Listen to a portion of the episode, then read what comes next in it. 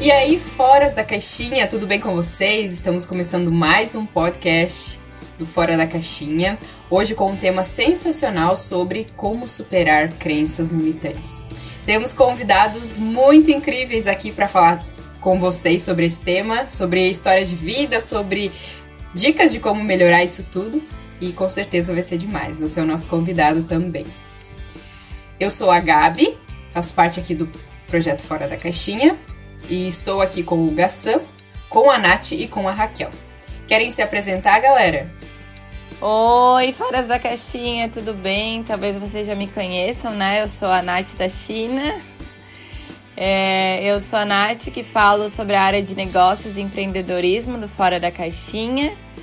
Não esqueçam, né, que temos o nosso Instagram, que é o arroba F caixinha. Também temos canal no YouTube Fora da Caixinha. E é claro, também temos TikTok, que é o F underline caixinha. Então sigam a gente lá nas nossas redes sociais. Isso, boa Nath, obrigado. Isso aí, muito massa o Mechan. Tem que sempre fazer um Mechan nosso do Fora da Caixinha. e, e faço só para falar que aqui é o Gassen que tá falando. Eu sou meio zero à esquerda nesse assunto, né? Desenvolvimento pessoal, todo mundo sabe, pessoas próximas a mim, que é o meu ponto fraco. Mas eu vou estar aqui como, como aprendiz, né? Dessas pessoas aí que manjam bastante de desenvolvimento pessoal. Eu sou a Raquel, é, curto muito essa parte de desenvolvimento, apesar de termos uma especialista, que é a Gabi, mas eu gosto de tratar bastante disso é, com relação às finanças. Então acho que todo mundo aqui tem a agregar um pouquinho, né, com a sua experiência. Com certeza, Raquel, com certeza. É, eu eu, Gabi, estou falando agora, então sou responsável pela frente de desenvolvimento pessoal aqui do Fora da Caixinha. Por isso, é, estou aqui é, como responsável, enfim, né? Organizei esse podcast. Mas estou sempre aprendendo, hein, Raquel? Sempre é um aprendizado constante, com certeza é um caminho de conhecimento, né? Nunca é um conhecimento finalizado e pronto. Mas sou muito é, isso curiosa. É vida, né, Gabi? Com certeza, com certeza. Sou uma pessoa muito curiosa em relação ao desenvolvimento pessoal, que percebo que é ele que pode nos ajudar a atingir qualquer coisa na nossa vida, né? Cuidando das nossas emoções, do nosso corpo, da, da disciplina, a gente consegue muitas coisas. Mas então vamos lá, o que é o que são crenças limitantes? Bem, crenças limitantes podem ser definidas como é, influências negativas que criam as nossas percepções e a percepção das coisas do mundo. Então são crenças, coisas que nós acreditamos e que é tida como verdade nos nossos pensamentos. O problema das crenças limitantes é que muitas vezes a gente acredita em algo que não é um fato científico ou que não é necessariamente uma verdade. Por exemplo, quando a gente acredita que não é capaz de fazer alguma coisa porque existem pessoas muito melhores, nós limitamos a nossa vontade, a nossa capacidade, determinação para ter, pelo menos tentar fazer alguma coisa, simplesmente porque acreditamos que não somos capazes. Então, por isso que as crenças limitantes acabam limitando muito o nosso desenvolvimento pessoal. Exatamente. E, e da onde vem essas crenças, né, Gabi? Ela vem de uma programação mental que é aprendida, claro, ao longo do tempo, mas principalmente na infância, através do que a gente vê, ouve e sente, né? Então isso vem é, no decorrer da vida. E a gente tem que tomar cuidado, inclusive, é, quando a gente passa por uma situação, porque as coisas que a gente aprende, as crenças que são colocadas na nossa mente, elas vêm sobre repetição ou sobre forte impacto emocional, né? Até tem um exemplo, por exemplo, o que tu aprende na, na infância é o que tu vê que teus pais fizeram, o que eles te disseram, o que tu sentiu ao ver, ao ver alguma cena, sei lá, deles brigando, ou deles conversando, ou deles te incentivando. Então, porque existem as crenças funcionais também, tem as limitantes, mas tem as funcionais, né? Então, a gente tem que sempre observar e se observar quais os nossos pensamentos. E, por exemplo, quando a gente já está numa fase adulta, porque a gente também recebe crença da escola, depois do marido, né, dos amigos. E a gente tem um exemplo é, de uma mulher que sai para trabalhar, tem uma reunião, precisa viajar. De repente a reunião é cancelada e ela tinha avisado o marido que ela ia viajar, mas ela decidiu fazer uma surpresa, né, para ele e decidiu chegar em casa. Chega em casa, larga as coisas, começa a subir as escadas e aí começa a ouvir é, um barulho diferente. Daqui a pouco entra no quarto, e tem um, uma outra pessoa com ele, né? Então o que, que ela, ela ouviu alguma coisa, ela sentiu e viu aquilo, e o que, que ela pensou? Que homem não presta, né? Então ela viu uma traição, ela sentiu aquela emoção. E isso ela vai levar para a vida até que seja desbloqueado novamente. E isso é possível, é por isso que a gente está aqui para falar sobre isso hoje. Com certeza, Raquel. Principalmente isso a gente pode enquadrar como um. Ah, esqueci a palavra. Corta de. Vou falar de novo. Lógica equivocada. Com certeza, Raquel, com certeza. A gente pode enquadrar isso, por exemplo, definir como lógica equivocada. Ou seja, é aquela ideia de que o meu marido naquela época me traiu, então todos os maridos que eu tiver vão me trair. É uma lógica equivocada que nós temos como verdade. Ou, por exemplo, a lógica de é, pessoas que são que têm alguns preconceitos em relação às mulheres, que se cuidam, que, que têm um cuidado especial com si mesmo e falam que as mulheres são profissionais de, do sexo, por exemplo, usando essa palavra. Então, é aquela crença limitante que toda mulher não pode fazer isso, porque senão ela está sendo vulgar, porque senão ela está sendo é, desproporcional, fazendo um comportamento inadequado, né? É justamente isso. É, tem muitas crenças, eu até queria trazer esse exemplo aqui, que foram quebradas na minha vida, na minha ida para a China, né? Quem não sabe aqui, eu morei na China quase dois anos e lá é realmente outro mundo, é outra realidade, é outra coisa, e eu tenho certeza que muitas crenças que a gente adquire é do povo brasileiro, é da nossa cultura, é da nossa da no, do povo brasileiro mesmo, que é o nosso país.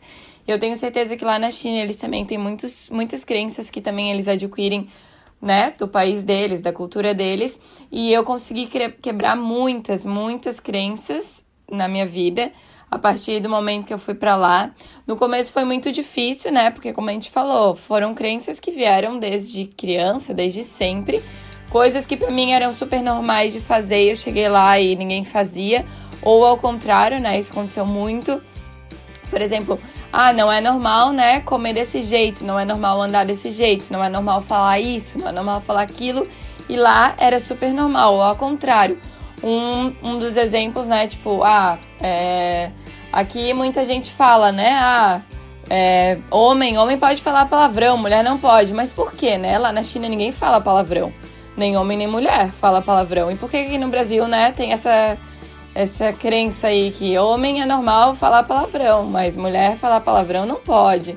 Tipo, coisas desse tipo foram quebradas muito lá na China.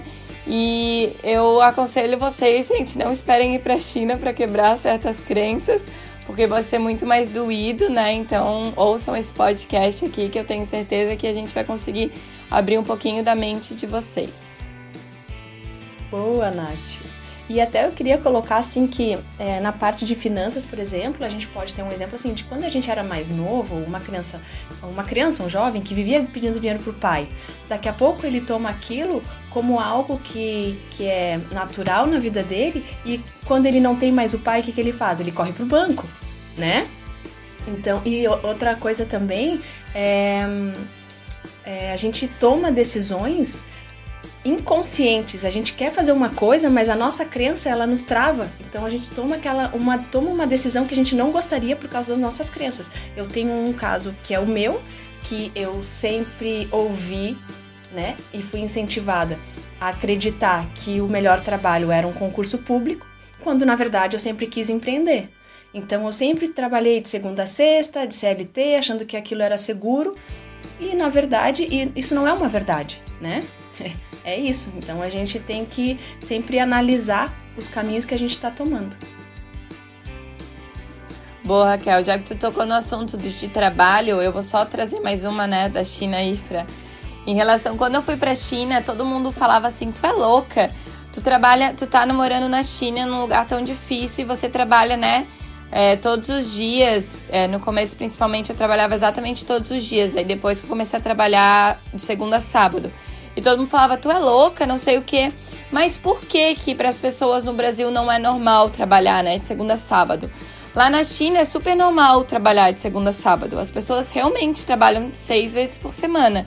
E tem até um, um dos Até, gente, se vocês estiverem com vontade de ouvir um pouquinho mais sobre a China, sobre o sistema de trabalho, de negócios da China, deixa um comentário pra gente lá no nosso Instagram, que a gente pode gravar um podcast, algum vídeo sobre isso.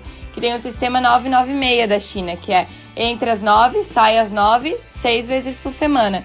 E lá é super normal isso. E quando eu fui pra China, todo mundo falava assim: tu é louca, tu vai trabalhar isso, mas eu tava tão bem fazendo isso Tava tão normal para mim, porque lá era super normal trabalhar desse jeito, tava super normal que quando as pessoas comentavam, eu falava: será que eu que tô sendo errada ou será que eu tô quebrando uma crença na minha vida? E eu realmente estava quebrando uma crença. Por que, que as pessoas têm que trabalhar só de segunda a sexta e ainda na sexta sair às quatro horas da tarde do trabalho e sair para um happy hour? Por quê? Se a pessoa quer atingir certos objetivos, a pessoa não tem que, durante um período da vida, trabalhar um pouco mais e, atingir, e trabalhar um pouco mais e se dedicar mais ao empreendedorismo, principalmente como a gente está falando, né, que a Raquel deixou de ser CLT.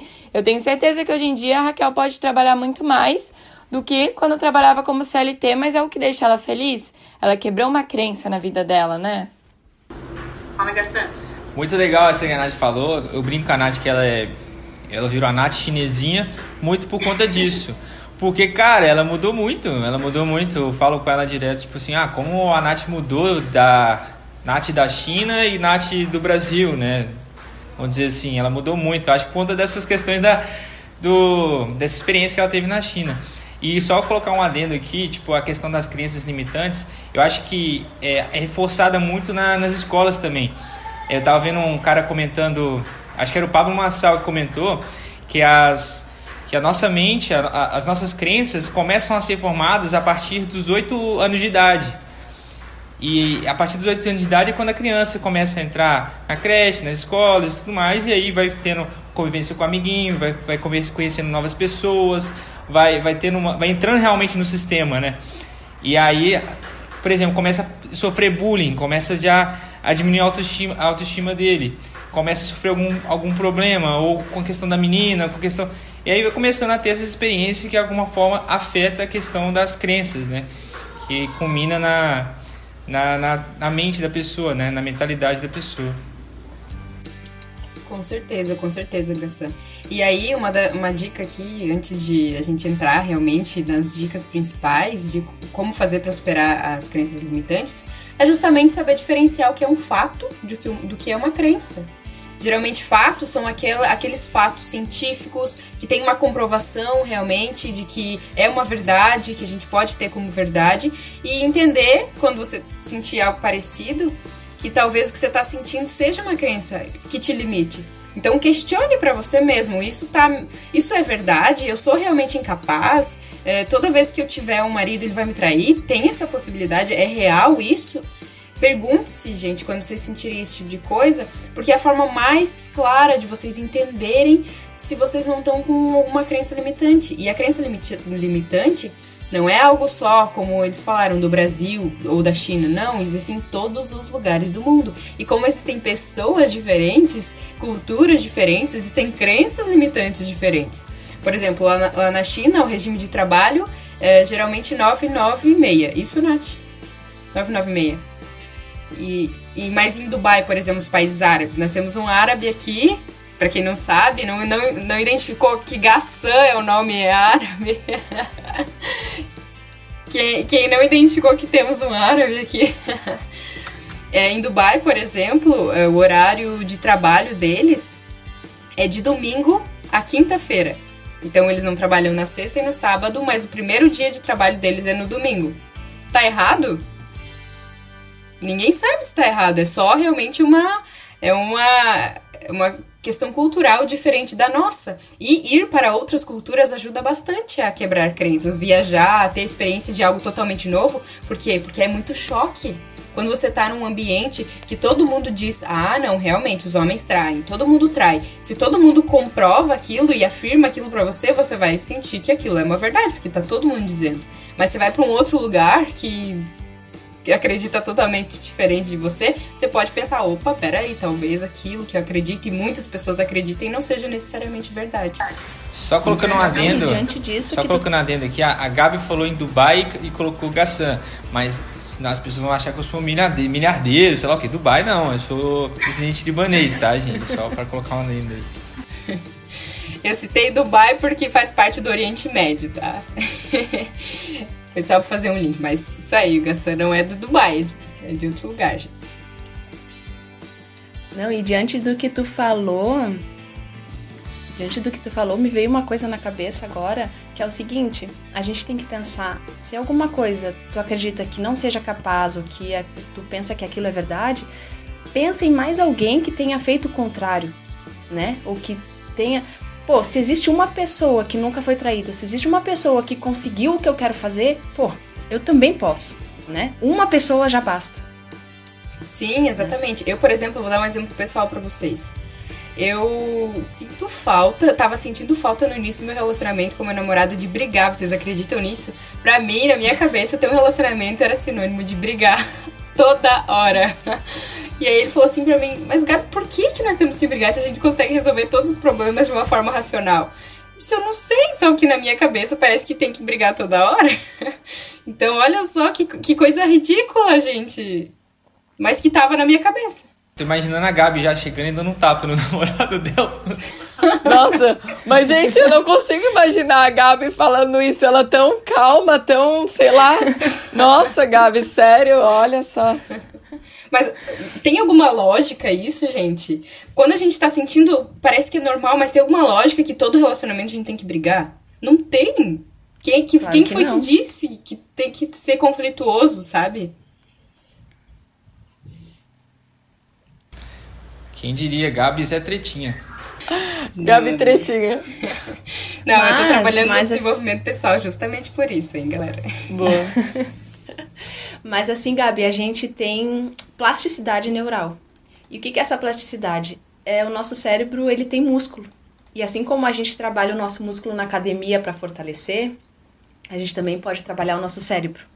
E aí, trabalhar para remodelar as crenças e fortalecer né? Então, o sistema nervoso ele é capaz de, de se adaptar ao longo do, do desenvolvimento neural e quando, quando se coloca, se sujeita a novas experiências. Então, por isso que a gente pode reprogramar as nossas crenças. Ô Raquel, como que é o nome? Plastic... Plasticidade? Plasticidade neural. Olha, boa, vou anotar aqui já, galera. Ó, quem tá escutando, anota aí, porque não é só puxar ferro na academia, é também... Exato. Pessoal, aproveitar para falar, né, esse relato, esse relato pessoal que eu fiz, eu trouxe justamente, eu trouxe esse relato pessoal justamente para dizer para vocês que não é um problema, que você não é um ser humano pior por ter, por ter crenças limitantes. Em algum momento você tem alguma crença limitante aí dentro de você. Eu participo do, do projeto, sou responsável pela frente de, de desenvolvimento pessoal e já identifico crenças limitantes em mim, por isso eu tenho, tenho me esforçado para melhorar. Então todo mundo pode ter. A ideia é assuma isso para você mesmo e, e use isso como um, um, uma forma de melhorar, sabe? Não, não pegue isso como uma coisa ruim. Pegue assim, poxa, eu tenho que melhorar esse ponto, vamos melhorar. E é isso aí, tá tudo certo. E todos nós temos mesmo. Todos, é. Todas as pessoas têm. E não é culpa nossa. A gente só não pode querer ficar dessa forma, né? Acho é. que a gente tem que querer evoluir. É, e tá. Então, Gabi, diz aí. Qual é a primeira dica que você diz pro pessoal de casa para superar as crenças limitantes? Queremos saber. Então vamos lá. Primeiro ponto: identifique quais são as crenças que te impedem de agir. Vou fazer uma pergunta para vocês. É, vocês já sentiram em algum momento que deixaram de fazer alguma coisa e se arrependeram depois? Em algum momento, vocês deixaram de fazer alguma coisa e se arrependeram depois? Várias vezes. Nossa! pois é. Agora eu convido vocês e você e para você também que está nos ouvindo aí, é, lembrar daquele fato e, e mais fundo entender se você não fez aquilo que você gostaria de ter feito hoje, se arrependeu. Porque realmente era uma situação racional e você não deveria fazer, ou porque você acreditou que não deveria fazer aquilo e na verdade era só uma crença limitante. Nossa, Gabi, essa aí foi um tapa na cara de todo mundo. Acho que foi um tapa. É uma lição que eu aprendi também é que não pode brigar com a Gabi também, né? A gente já viu que não pode brigar com a Gabi. Gastão, você tá, você tá diminuindo a minha credibilidade com os ouvintes do Fora da Caixinha. não, brincadeira, gente, brincadeira. Não, não. Por isso que é legal a gente sempre pensar racionalmente, né? Pra identificar é, as coisas. É, eu acho que tem que pensar racionalmente, né? Mas eu, eu tenho uma amiga que fala assim, ó. É melhor se arrepender de ter feito do que ter, se arrepender de não ter feito. O que, que vocês acham sobre isso? Respo digam aí. Não, eu acho. Eu acho verdade, eu acho legal isso, desculpa Raquel. É, eu acho legal falar nisso porque é, eu já fiz muitas cagadas na minha vida, tipo, algumas cagadas que custaram alguma coisa, assim, tipo, alguma forma. Mas eu vejo como um aprendizado. Tem a forma de você lidar com, com a perda ou o problema, né? Tipo, tem a forma, ou você olha aquilo ali, enfrenta e, e ó, por exemplo, olha, coloca ali como uma lição de vida para você, ou você se afunda naquele problema você só consegue aprender com os erros. Você não tem como aprender com os acertos, entendeu? É importante você ter na sua vida, na sua jornada, qualquer coisa que você for seguir na sua vida, para você aprender cada vez mais. Né? É só importante a gente destacar que, assim, essas duas questões que o, que o Gassan e a Nath trouxeram são algo que pode nos ajudar realmente, né, a, a buscar aí, mas a gente tem, tem que ter cuidado para não generalizar, dizer que faça tudo o que você deve, o que você acha que deve fazer, porque é melhor você se arrepender. Não, às vezes é muito melhor você não fazer do que se arrepender depois, sabe? Então é muito legal. Por isso que eu trabalho muito filosofia dentro de desenvolvimento pessoal, que é para justamente a gente colocar, não, peraí, não precisa generalizar. Às vezes a gente vai fazer uma coisa tão terrível que se tivesse pensado só um pouquinho e hesitado, talvez não, não tivesse arrependido tanto. Então é sempre bom ter cuidado com isso, né? E a gente aprende com os erros muito, com certeza, mas a gente aprende também estudando, tendo precaução, sabe? Então, acho que é muito legal. O que, o que eles trazem é muito não pare, não seja paralisado pelas crenças pessoais, porque muita gente é. Sabe? Às vezes é melhor arriscar, mas também tenha cautela e não acho que é só arriscando que você vai aprender. É, a gente tem que é, prestar atenção, assim, principalmente quando a gente deixa de fazer alguma coisa, qual é a historinha que a gente está contando para nós mesmos e para os outros, né? Quais as desculpas que nós, nós estamos dando? Se realmente a gente está deixando de fazer por alguma precaução ou por alguma crença, por alguma desculpa que eu estou dando por não conseguir dar um passo à frente. Exatamente. E eu acho também legal, só incrementar aqui, que é cabe você também avaliar se, se vale a pena correr aquele risco, né? Se aquele risco de alguma forma vai te tirar do jogo, vamos, vamos colocar aqui, vai te tirar é, qual o dano que ele pode causar se dar errado, né? E aí você conseguir avaliar, poxa, vale a pena correr esse risco para poder colocar cara, para ter essa experiência, ou não vale a pena, vou ficar fora, né? Esperar um pouco uma outra oportunidade. Com certeza. Com certeza, é isso aí. Nossa, muito legal. Esse podcast tá rendendo muito, hein, galera? e já vou, já vou aproveitar e trazer o próximo passo, a próxima dica de como superar as crenças limitantes. O próximo passo é conteste a sua própria crença. Então, depois de você reconhecer, ver que aquilo é realmente uma crença limitante, faça as seguintes perguntas: Essa crença tem algum fundamento? Quais fatos comprovam essa lógica que eu estou pensando? Desde quando que eu penso assim? Como será que as pessoas veriam essa crença? E também você pode perguntar: será que essa crença está mais me ajudando ou mais me atrapalhando? Essas também são formas de contestar e você entender racionalmente que não, peraí, essa, essa crença aqui não está me ajudando em nada. É questão da, da da aprovação social, né? Então, quando você, por exemplo, as pessoas são muito preocupadas com a questão social, com o que, que a outra pessoa vai postar, e quando você entra nesse meio, ou você entra nesse meio e começa a, se adequar às pessoas, ou você olha com aquilo ali, tipo, não, eu não, eu não vou, eu não vou me submeter a isso, eu vou, vou fazer o que eu tenho que fazer. Só que eu, eu encarei isso de uma forma errada, eu encarei isso de uma forma, tipo assim, cara, aprovação social e tal, eu tenho que me adequar às pessoas. Isso de alguma forma foi contra a minha identidade e, e me atrapalhou um pouquinho na minha jornada, entendeu? Então é muito importante você ter isso em mente. É bem legal o que você falou, Gabi. É, eu achei legal também a parte do desde quando eu penso assim, né? Será que você começou a pensar assim depois que conheceu uma pessoa? Será que você começou a pensar assim, né, desde sempre? Enfim, desde quando você pensa assim, né? Será que faz sentido? Gabi, eu tenho uma dica. É, a gente, depois de identificar as crenças, a gente precisa reescrever, precisa pensar e agir de forma positiva e fortalecedora cada crença identificada. Então, por exemplo, desafia essa crença. Eu não consigo prosperar.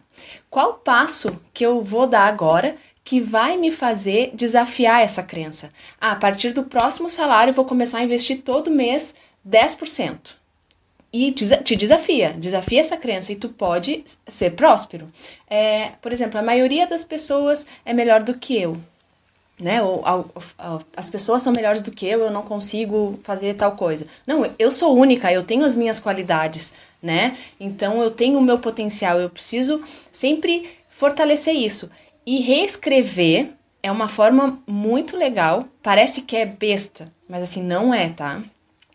Coloca no papel, escreve por dia cada crença, sei lá, ou pega 50 vezes e escreve aquilo né? E fica com aquilo e fica lendo diariamente. É, cada vez que tu vai tomando consciência, né? Às vezes tu, tu vai fazer algo no automático por, essa crença, mas que essa crença vai, tipo, tu vai fortalecendo cada vez que tu toma consciência. Ah, eu fiz, mas eu não deveria ter feito. Eu, eu vou reprogramar minha crença. Aí o que que tu faz? Às vezes tem até um exemplo de a gente colocar um elástico no, no pulso. Toda vez que a gente lembrar que a gente está agindo é, contra a crença que a gente quer fortalecer, a gente vai lá e dá uma puxada no elástico pra gente nunca esquecer, sabe? É bem interessante e, e funciona.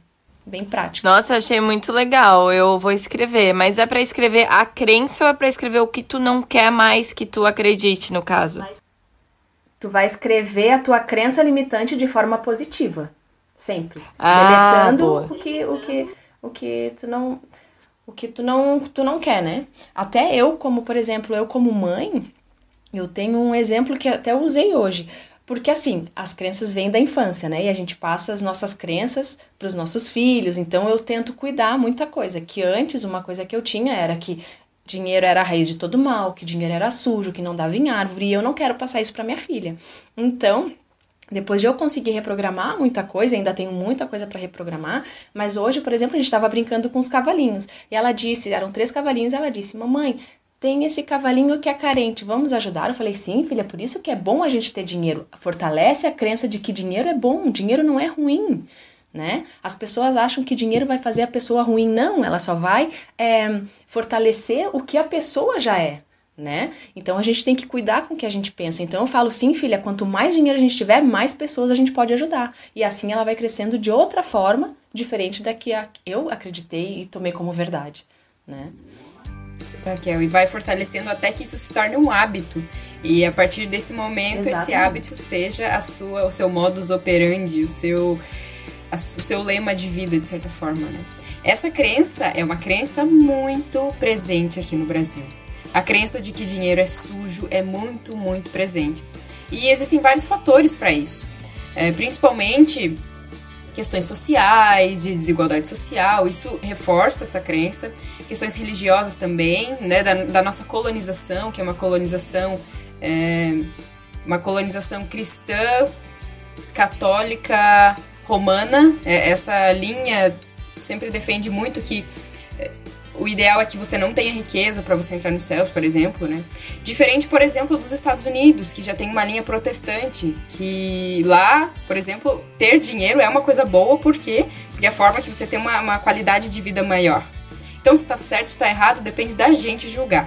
Mas a ideia é, é, tudo isso, sociedade, nossas crenças influenciam e falar de crenças limitantes em relação ao dinheiro é muito legal aqui dentro fora da caixinha, porque nós trabalhamos principalmente com essa essa vertente de educação financeira, de, de liberdade financeira. Então, gostei muito do seu exemplo. Muito legal, Raquel. É, show. Obrigado por ter compartilhado. Também da política, né, Gabi? Também. Um pela, pela história de corrupção, também as pessoas meio que atrelam dinheiro à corrupção, ao. Né, Exatamente. Exatamente. Eu acho que aqui Eu tem bem mais tem essa mais questão de corrupção, questão de né? corrupção né?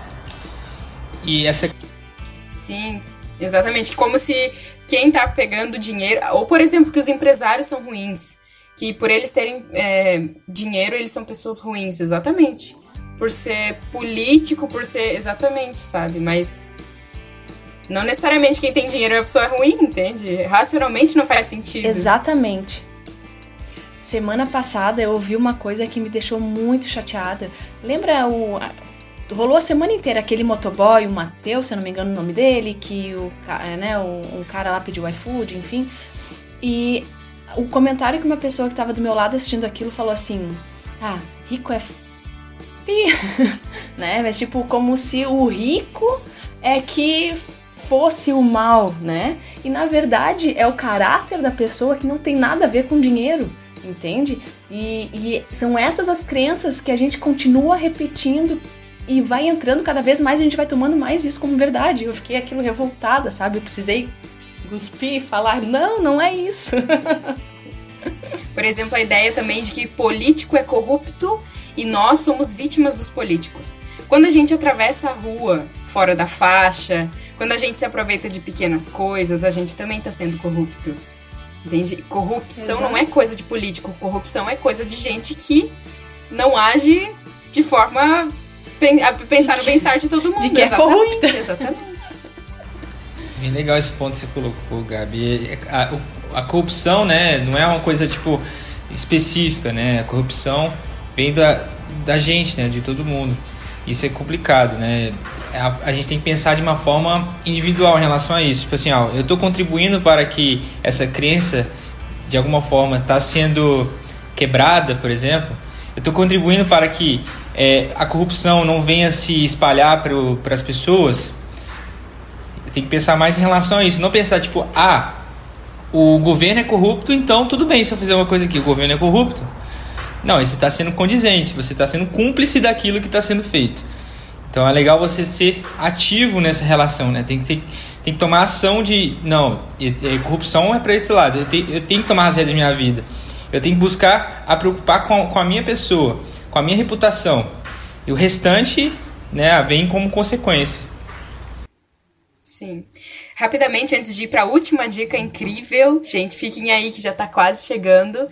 Eu só quero citar uma atora, uma autora de livro muito famosa dentro de, de, da filosofia, da política e tal, que se chama Hannah Arendt. É uma, uma judia que escreve sobre questões filosóficas muito interessantes. E ela cita um termo chamado banalidade do mal.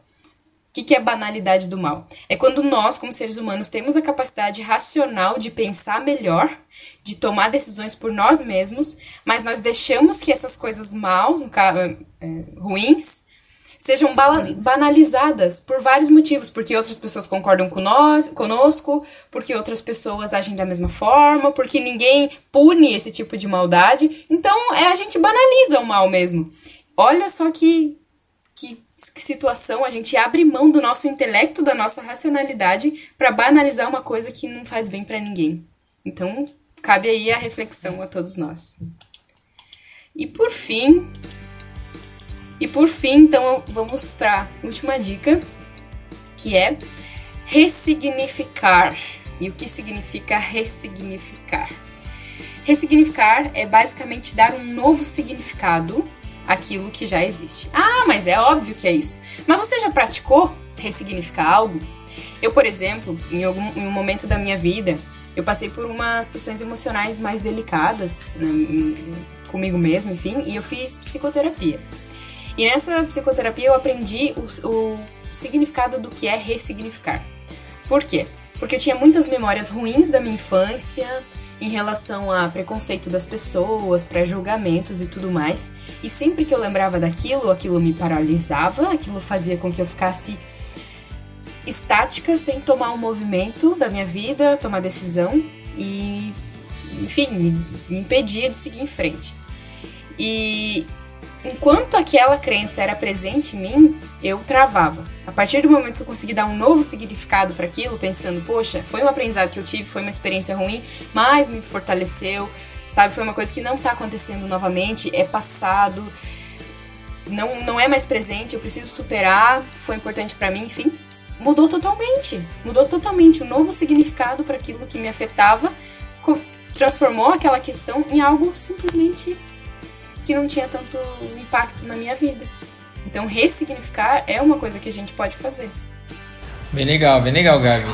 Isso também serve para tudo, né? Ressignificar, por exemplo, para você criar um novo hábito, para você de alguma forma sair da zona de conforto. Então é, é bem isso mesmo, bem legal essa colocação sua de ressignificar né, as coisas. Muito massa. É nós, é, nós temos uma tarefa de casa para vocês. Esse, vocês têm que ressignificar três coisas, três pontos até a próxima semana, ok? Então vocês têm sete dias. Não, brincadeiras à parte, gente, mas eu acho que essa é uma dica muito válida. Acho que a gente pode colocar em prática né, na nossa vida, ressignificar nossas crenças. Muito bom. Muito bom. Vamos dar um exemplo pra galera, para ela ficar. para entender essa questão da ressignificação. Acho que é pra gente fechar esse, essa questão. Vai, Raquel, vai ressignifica aí alguma coisa, alguma coisa que você teve que ressignificar na sua vida. Dá um exemplo pro pessoal eu tive que ressignificar é, que concurso público para mim é o que tem marcado atualmente a minha vida, que concurso público não é para mim, né? É, não vai de encontro com um valor que eu tenho que eu que eu gostaria. Muito me travou, muito eu tentei, sendo que era uma coisa que eu estava indo contra, né? Era uma coisa que eu, que eu não queria, mas eu mesmo assim fazia pela crença que eu tinha. Então eu ressignifiquei é, entendendo que, que eu tenho os meus valores e que eu posso aprender com isso, né, de alguma forma. Legal. É, eu acho que eu vou tentar dar um exemplo aqui, vamos ver se dá para encaixar. É ressignificar, eu já ressignifiquei uma coisa na minha vida que foi assim, meu pai, ele colocava por, por, por, conta tipo assim de experiência de vida, de empresa e tudo mais, ele colocou as pessoas sendo pessoas ruim de alguma forma, que ele já sofreu várias causas trabalhistas e tudo mais, e isso impedia ele de socializar. Socializar. E aí eu pensei, cara, como eu não posso deixar isso afetar na minha vida? Então, eu tenho que ver outras pessoas, outras formas de pensar e ressignificar aquela questão do relacionamento com pessoas. E eu comecei a pensar o seguinte, cara, relacionamento com pessoas é uma forma mais rápida de a gente atingir o sucesso. Por quê? Porque eu tenho 8 horas as pessoas, oito horas trabalhadas, por exemplo. Outras pessoas podem me complementar uma coisa que eu não sei e de alguma forma trazer é, mais tempo para eu poder conseguir crescer na vida, por exemplo. Então ressignifiquei a minha relação com as pessoas. Ressignifiquei. As pessoas não são pessoas ruins. Talvez eu não compreendi o, o como eu consigo ter essa relação com as pessoas da melhor forma possível. Entendeu? E não deixei isso atrapalhar na minha vida. Portanto, hoje a gente tem a comunidade fora da caixinha, né? Que, é que eu consegui ressignificar isso e, de alguma forma, participar desse grupo maravilhoso que tem pessoas maravilhosas comigo. É mesmo, muito bom. Muito bom, adorei a, o exemplo. Gassan, se você, Gabi, você tem mais algum exemplo? Só resumindo que a gente tinha comentado antes também um exemplo de ressignificar é para aquela pessoa que foi traída por um, por um cônjuge, por um namorado, enfim, entender que ressignificar não é pensar assim, ah, então ninguém vai me trair. Não é isso, ressignificar. Acreditar simplesmente o oposto. Não. É dar um, um outro significado no sentido. Isso aconteceu comigo, mas não significa que, que sempre vai acontecer. Certo? Eu não preciso evitar ter medos, é, não preciso ter medo de me relacionar com outras pessoas por causa disso. Eu vou ser forte, se acontecer de novo, eu vou encarar, mas eu não vou me privar por medo de que isso aconteça novamente. Sim, é muito bom. É bem assim, gente. Não é virar o oposto, não. Não é que ninguém mais vai fazer, né, o que você achava que faziam, mas é ressignificar mesmo. Achei muito bom e o exemplo que o, que o Gassa deu. Gente, nós somos uma comunidade, né? O Fora da Caixa é uma comunidade que nós queremos crescer juntos. Então, nós estamos em várias redes sociais, nós queremos ajudar, né, uns aos outros. Temos também o nosso Telegram, que nós postamos bastante coisas. Tem que, nós estamos criando um relacionamento, né, com a comunidade do Fora da Caixinha. Nós somos uma comunidade. Então, nós acreditamos que nós somos uma coisa que não existe, que nós queremos realmente ressignificar o relacionamento que as pessoas têm uns com os outros, porque queremos que cada um cresça, né? Que cada um atinja seus objetivos juntos. porque nós acreditamos que nenhum vai muito longe sozinho, né? Nós vamos muito mais longe e muito mais rápido juntos. Então, se você quiser fazer parte da nossa comunidade, você pode entrar no nosso grupo do Telegram. Você pode acessar o nosso grupo do Telegram pelo nosso link no Instagram. E o nosso Instagram é caixinha. O nosso canal no YouTube é Fora da Caixinha.